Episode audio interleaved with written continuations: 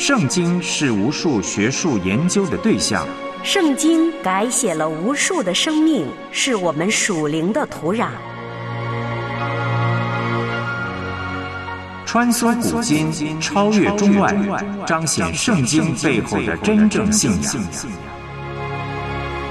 让我们一起深入浅出，穿越圣经。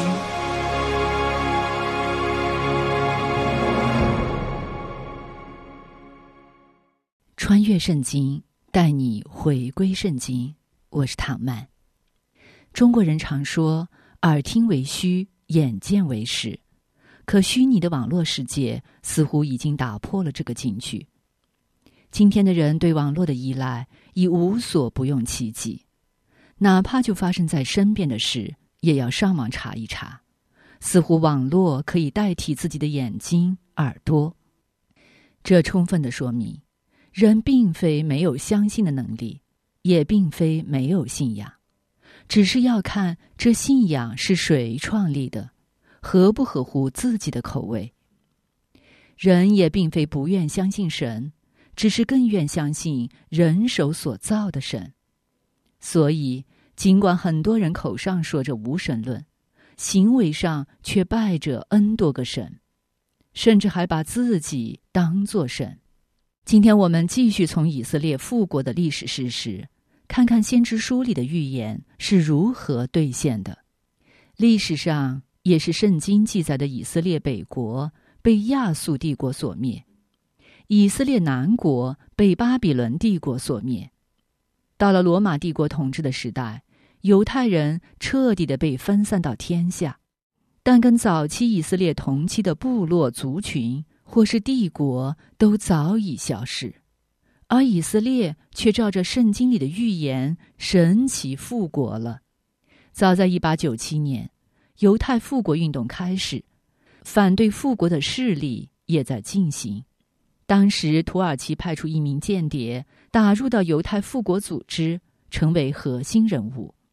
可当这名已全盘掌握复国计划的间谍，正要把情报邮递出去的时候，却突然死于非命。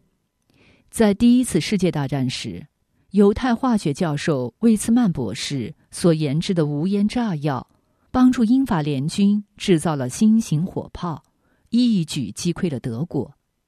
英国为答谢犹太人的贡献，为犹太人返回巴勒斯坦尽力铺路。可许多犹太人却不愿离开欧洲的安乐窝。不愿回到巴勒斯坦。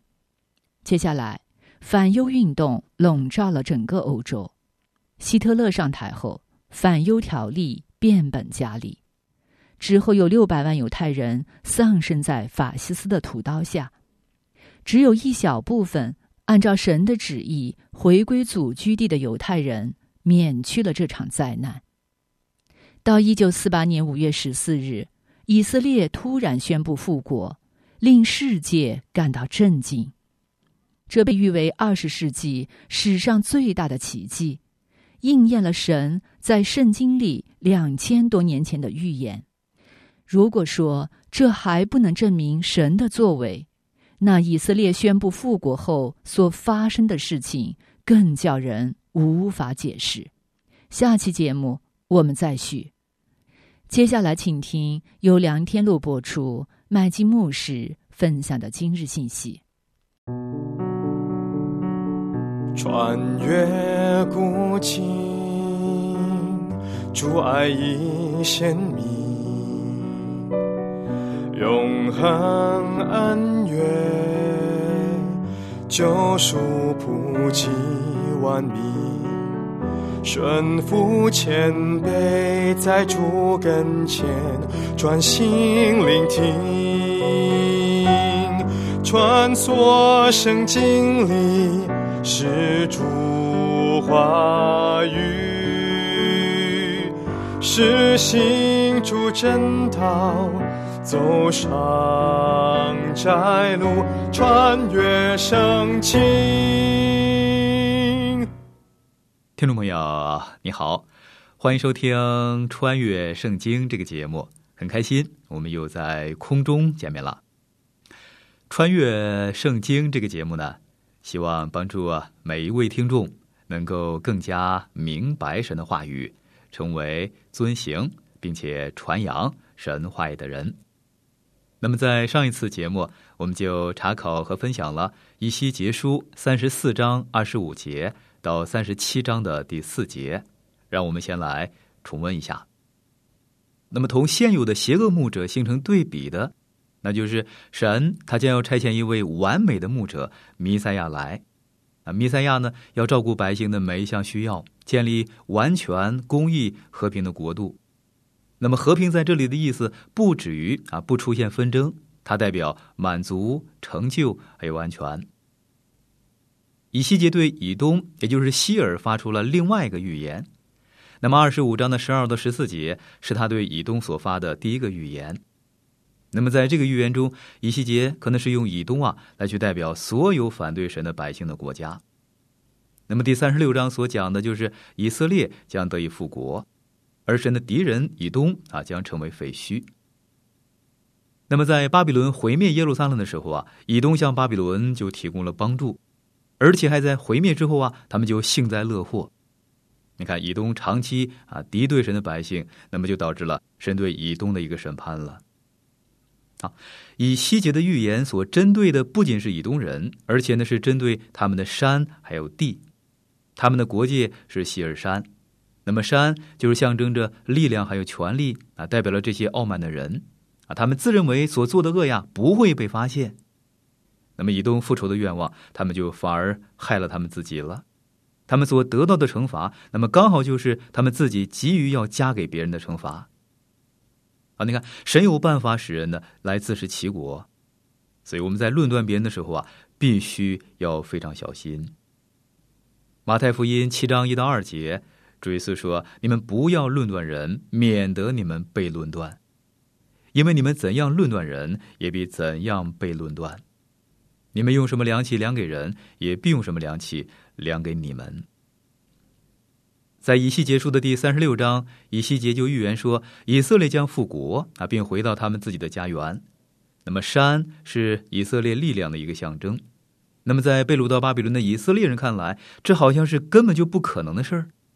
但这个信息呢，就再次强调了神他的主权和他的信实了。啊，神会在召回百姓之前来先审判那些惩罚以色列的国家。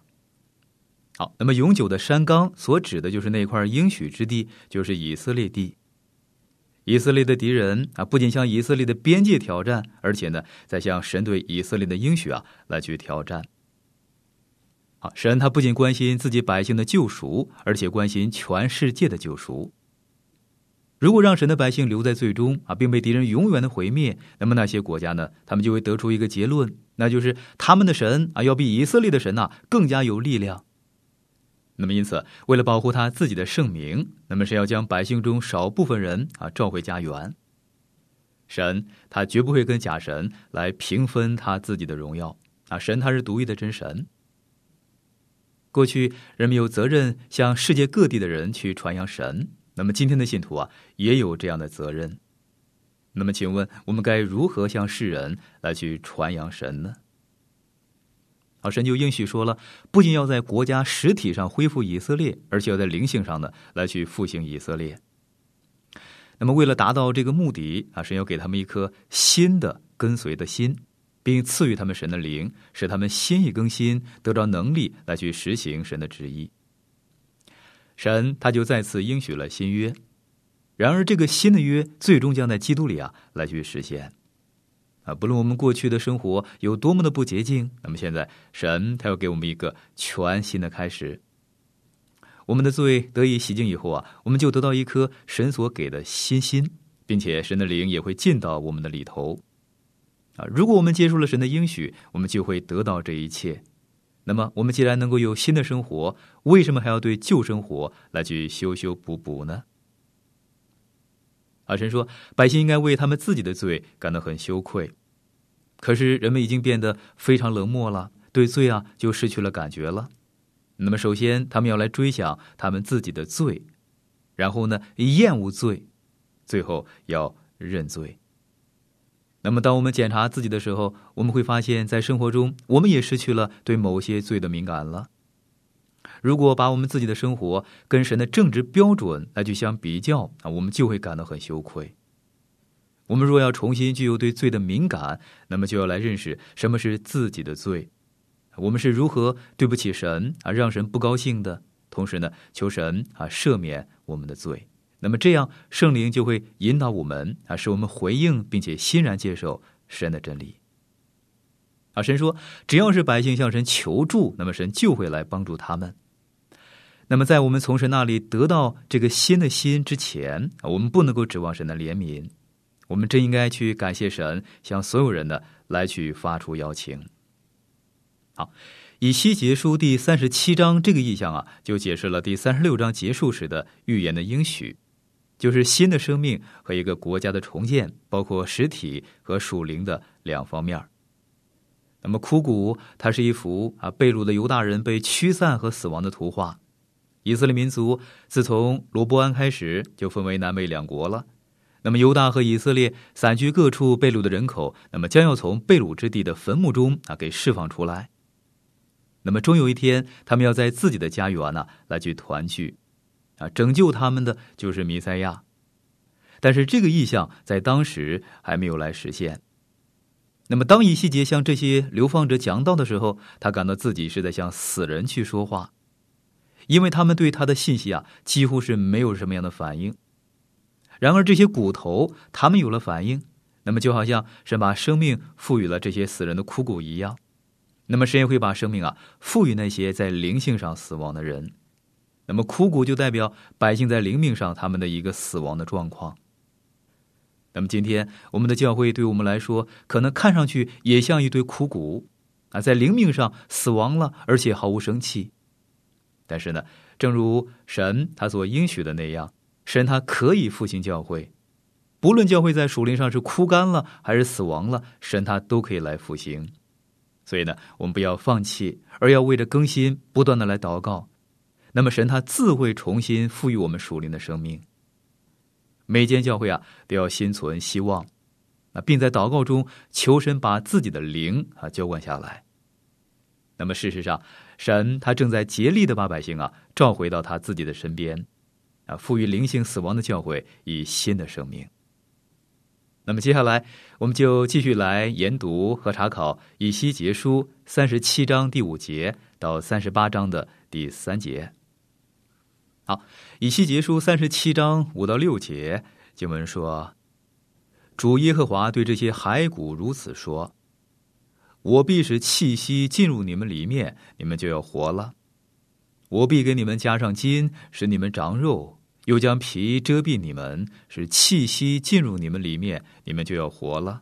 你们便知道我是耶和华。”好，你看，神说：“我要对你们这些枯骨来说话。”对他们说：“我是那位赐他们生命的。”那么，这正是我们今天的处境。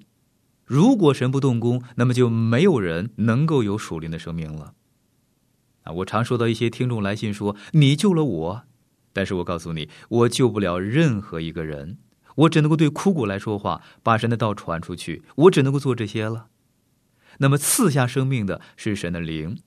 啊，人唯有信靠神，那么才能够有新的生命。”以西结书三十七章第七节经文说：“于是我遵命说预言，正说预言的时候，不料有响声，有地震，鼓与鼓互相联络。”啊，你看以西结他就顺服神的旨意。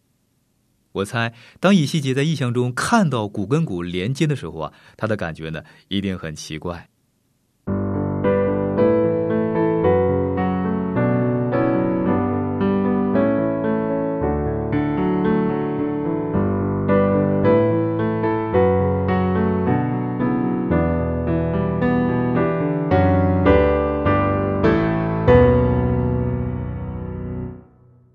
西结书三十七章第八节经文说：“我观看见骸骨上有筋，也长了肉，又有皮遮蔽其上，只是还没有气息。”请注意这个过程。那么起先这些骨头呢是四散在各处啊，枯干的、死的。那么渐渐的，它们彼此连接，然后呢长筋啊，长肉。那么这是一个过程啊，不是在瞬间同步发生的。那么在意象中有一堆身体啊，但其实呢是尸体。那么就像在平原上的一个殡葬公司，可是渐渐的，他们不再是一堆枯骨了，而是有皮有肉的了啊，可以算是人的身体，但是呢却没有生命的。一系结书三十七章九到十节经文说：“主对我说，人子啊，你要发预言，向风发预言，说主耶和华如此说。”气息啊，要从四方而来，吹在这些被杀的人身上，使他们活了。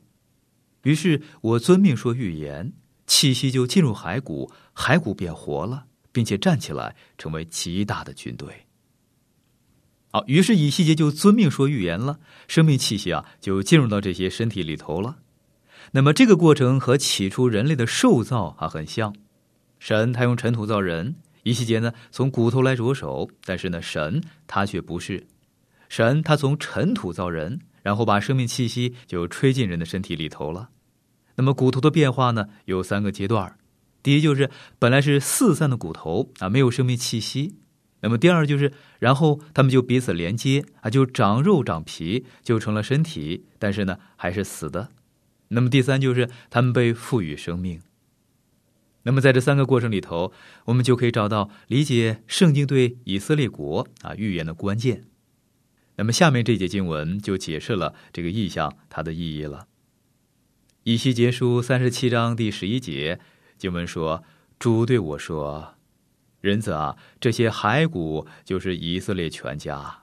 他们说，我们的骨头枯干了，我们的指望失去了，我们灭绝尽尽了。”好，请注意，这里不是在讲教会，而是在讲以色列全家。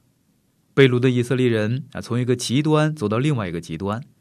那么，当耶路撒冷城还没有被毁之前，假先知们呢，他们不断的欺哄他们说啊，一定可以回家的。于是呢，他们就抱着一个虚假的指望。那么，如今耶路撒冷城已经被毁了，他们就走到另外一个极端了。那么，他们的反应呢，就很像心理学家所谓的躁郁症。啊，他们的状况简直是糟糕透了。前一天他们还很亢奋，但如今呢，立刻又跌到谷底了。他们说：“我们一点指望都没有了。”好，你看，神给以色列这个意象呢，是要给他们盼望。啊，这个盼望是属乎以色列全家的。以西结书三十七章十二节经文说：“所以你要发预言对他们说，主耶和华如此说。”我的民呐，我避开你们的坟墓，使你们从坟墓中出来，领你们进入以色列地。好，那么读完这一节经文，有人或许会说了啊，请等一等，你说过这个意象和肉体复活无关啊，我还是坚持这个说法。让我们来跳到第二十一节，以西结书三十七章二十一节经文说，要对他们说，主耶和华如此说。我要将以色列人从他们所到的各国收取，又从四围聚集他们，引导他们归回本地。好，神在第十二节说：“使你们从坟墓中出来。”以色列被埋在世界列国中啊，神要把他们给领回，使他们呢再成为一个国家。我要很仔细的来说明有关以细节看到枯骨的这三个过程啊。我说过，他们是理解以色列国预言的一个关键。那么现在呢，还要再加上一点儿：如果今天有任何预言应验了，必定会在这三个过程之中。我不想去验证哪些预言应验了，但是呢，我可以在这里来看到这个过程。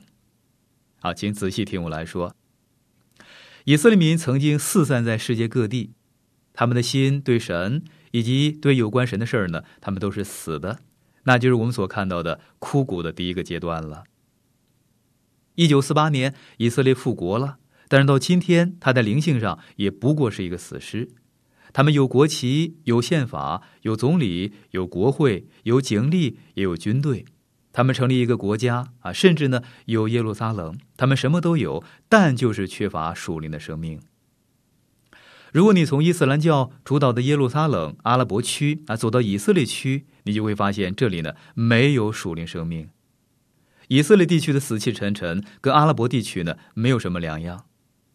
以色列区就充斥着啊唯物主义、理性主义，还有文明的标志，但是呢，他们却没有属灵生命。这是枯骨的第二个阶段，没有生命的肉体。那么这就是以色列他们的现况。好，那么在第十五到十八节，以西结就提到两根木杖，啊，我只想简单的来说明，它代表了北国以色列和南国犹大呢要再结合啊，成为一个国家，也就是说，那里不再有以色列所失落的十个支派了，啊，如果有的话呢，那么神知道他们在哪里。以西结书三十七章二十二节经文说：“我要使他们在那地，在以色列山上成为一国。”有一王做他们众民的王，他们不再为二国，绝不再分为二国。好，你看，是要把以色列全家合成一个国家。以西结书三十七章二十四节经文说：“我的仆人大卫必做他们的王，众民必归一个牧人，他们必顺从我的典章，谨守遵行我的律例。”这个牧人除了主耶稣基督之外，那么不会有其他任何人的。那么根据马太福音第一章和路加福音第一到二章的记载，基督降世时他是出自大卫的后裔。那么这两处经文呢，都非常仔细的记载他是出自大卫的后裔。那么从这个支派所出的那一位牧人，他必统治以色列。我个人认为，神他会让大卫呢来去复活啊，治理以色列。啊，不论是在千禧年，或者是紧接在千禧年之后的那个永恒的国度，那么有些评论家他们认为他会治理千禧年，啊，有些人呢则认为他是在永恒的国度，啊，我相信两者都归他掌权，啊，他会是主耶稣基督在地上的一个非常棒的助手。好，以西结书三十七章二十八节经文说：“我的圣所在以色列人中间，直到永远。”外邦人就必知道我是叫以色列成为圣的耶和华。那么这一定会来发生的，但是目前时间还没有来到。我的圣所在以色列人中间直到永远。那么将来在地上会有一个千禧年的圣所和一个永恒的圣所。启示录中说到没有圣殿，那么所指的就是新耶路撒冷，那是教会的所在，而且呢不在地上。以色列儿女的永恒居所是在地上，啊，神的圣殿呢将设在他们中间。那么毫无疑问，以色列是以西结束的一个主题啊，尤其是第三十七到三十九章，我们可以把这些章节啊应用在我们个人的生活中。因为今天所在的这个世界是一个死亡谷啊，遍布枯骨，还有死尸。人们自认为啊有蓬勃的生命啊，自夸啊活力无限。但其实呢，他们是死在罪还有过犯之中。那么，因此他们常常需要喝酒、吸毒啊，或是为了了无生气的行尸走肉啊，来装点生命的假象。他们缺少了属灵的生命。那么，在约翰一书五章十二节，约翰他就明明的告诉我们说：人有了神的儿子就有生命，没有神的儿子就没有生命。如果你有神的儿子，你就有生命；如果你没有神的儿子，你就是死的了。世上有两种人，那就是活人跟死人。约翰福音三章三十六节经文说：“信子的人有永生，不信子的人得不着永生。神的震怒常在他身上。”那么意思就是，没有神子的人，他们是死的。那么今天神他正在对你来说：如果你不是基督徒，你就是死的。枯骨啊，要来听神的道，那么这样你就能够得到生命了。来接受耶稣基督做你的救主吧。我们可以把这些经文呢来应用到自己的身上，但是别忘了，这个预言是针对以色列国的。如果以细节书中的预言有哪一部分是大家很熟悉的，那就是第三十八和第三十九章了。那么这两章呢是讲哥格和马各被神所弃绝的一个预言。我打算用不同的角度来去查考这两章。因为我想提出一些非常重要的真理，让大家来去做参考。但可惜呢，有些对以西结预言并不太熟悉的人，他们做了一些批注，那么结果呢，解释错误了。那么从第三十七章，我们就看到神对以色列的将来有明确的旨意。那么第三十八章和第三十九章这两章呢，就针对这个主题，谈到在末世反对以色列的仇敌。好，以西结书三十八章一到三节。经文说：“耶和华的话临到我说：仁子啊，你要面向马各地的哥哥，就是罗施、米舍、土巴的王发预言攻击他，说：“主耶和华如此说：罗施、米舍、土巴的王哥哥啊，我与你为敌。”哥哥，那么希伯来原文的意思就是屋顶，啊，它是统治者的一个代名词。那么实际上意思就是在上面的人。啊，我想不出有什么样的字儿啊，能比“哥哥”啊更加适合代表独裁者了。如果不在高位，他就不是独裁者；啊，如果在高位，他就是独裁者。好，马各，那么希伯来原文就是“头”的意思。我与你为敌，这是一个很奇怪的用语。以西结书里边呢，是有好几次说他与某些国家为敌。啊，神提到巴比伦、埃及以及其他啊与神及其百姓为敌的国家时呢，他都是这样来讲的。那么这里讲的是在末世啊将要兴起与神为敌的国家，因为神说“我与你为敌”，所以我们就知道他是与神为敌的。好，请注意，这个国家与其他与神为敌的国家呢是不同的，因为与神为敌的国家在当时他们已经存在了，而且显出他们的敌意。但是这个国家在以细节说预言的时候呢，还不存在。可是呢，神已经说要与他为敌了。啊，我们有幸见过过去的时代没有见过的事儿，那就是以无神论立国的国家。啊，这个国家的人就说了，根本就没有神呐。那么世上没有一个国家敢这样高姿态的来采取无神论。啊，有人会想了，那么过去的外邦人或者是异端呢，他们不也是主张无神论的吗？不对，他们不信无神论啊，他们是多神论者，他们相信有很多的神。但是这里说的是无神论啊，它是与神为敌的国家。你注意到没有呢？起初神颁布的十诫并没有提到无神论。那么根据出埃及记的二十章三到四节经文的记载，那么十诫中的第一、第二条诫命呢，是针对多神论的。你看，十诫是针对多神论的一个诫命啊，没有一条是针对无神论的。那么，直到大卫的时代呢，才开始出现无神论。你看，无神论的论点真的是太荒谬了。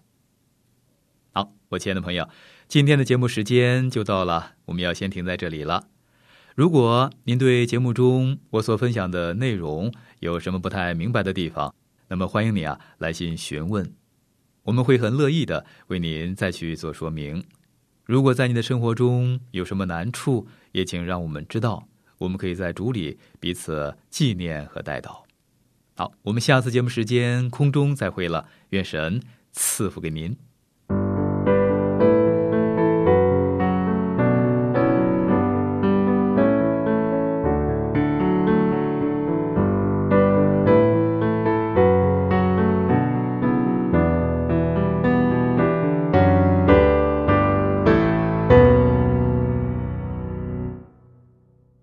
上帝只是单单的爱以色列犹太人，那我们这些非犹太人就太无望了。但感恩的是，上帝从创世开始就爱他所造的每一个生命。他所以要拣选以色列人作为选民，并不是因为这个民族本身有多么优秀，而是神的恩典要扶持他们为世人做榜样。也正因如此。神施恩给他的选民，但对他选民的管教也是格外严厉的。我们今天的节目就到这了，我是唐曼，明天我们再会。我最爱的一本书是上帝给我的一本书，叫我生命的一本书，叫我梦。